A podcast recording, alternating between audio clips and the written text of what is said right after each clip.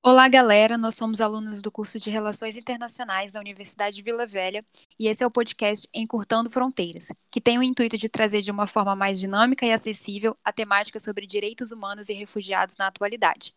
Bom, para começar, a Mayla vai falar um pouco sobre o conceito de direitos humanos para a gente. Você já deve ter ouvido falar em direitos humanos, não é mesmo? Esse termo tem sido muito abordado nos últimos anos, mais especificamente a partir da última Grande Guerra.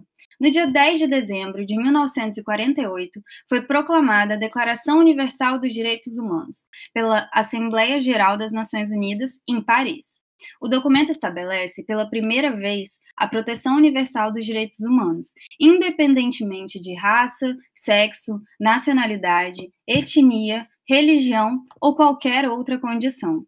Desde sua adoção, a Declaração Universal dos Direitos Humanos foi traduzida em mais de 500 idiomas e inspirou as constituições de muitos estados. Mas afinal, o que são os direitos humanos?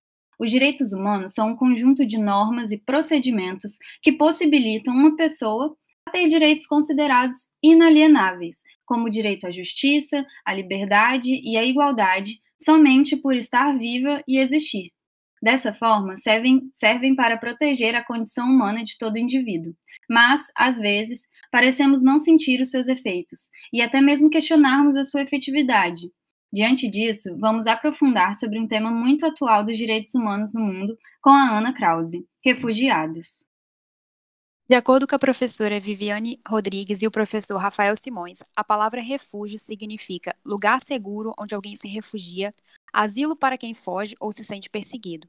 O Alto Comissariado das Nações Unidas para Refugiados, a Acnu, define refugiados como pessoas que estão fora de seu país de origem devido a fundados temores de perseguição relacionados a questões de raça, religião, nacionalidade, pertencimento a um determinado grupo social ou opinião política, como também devido a grave e generalizada violação de direitos humanos e conflitos armados.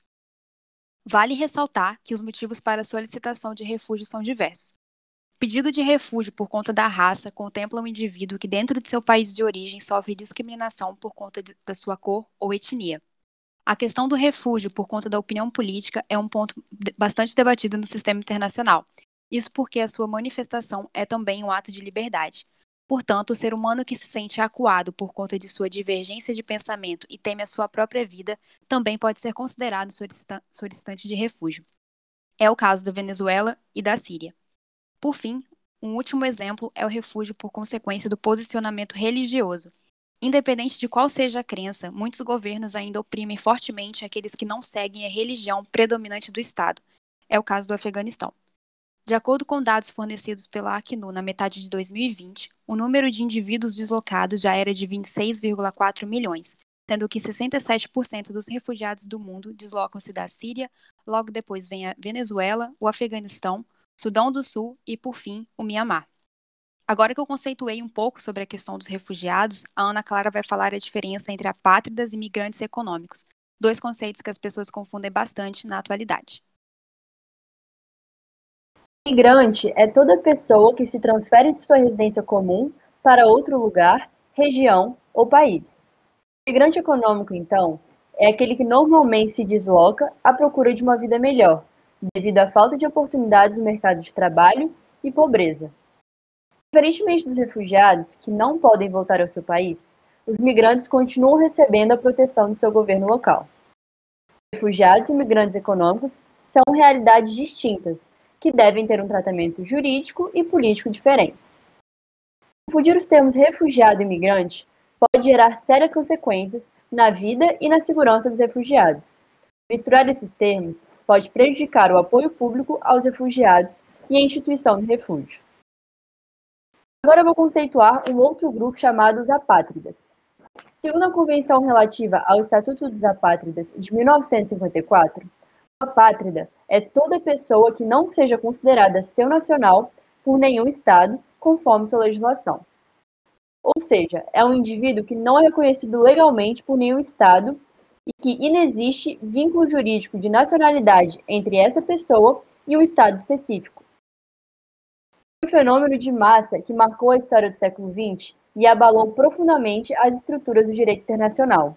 Embora tenha havido uma importante evolução no sentido de solucionar e prevenir esse problema, ele ainda é hoje uma realidade que produz consequências nefastas.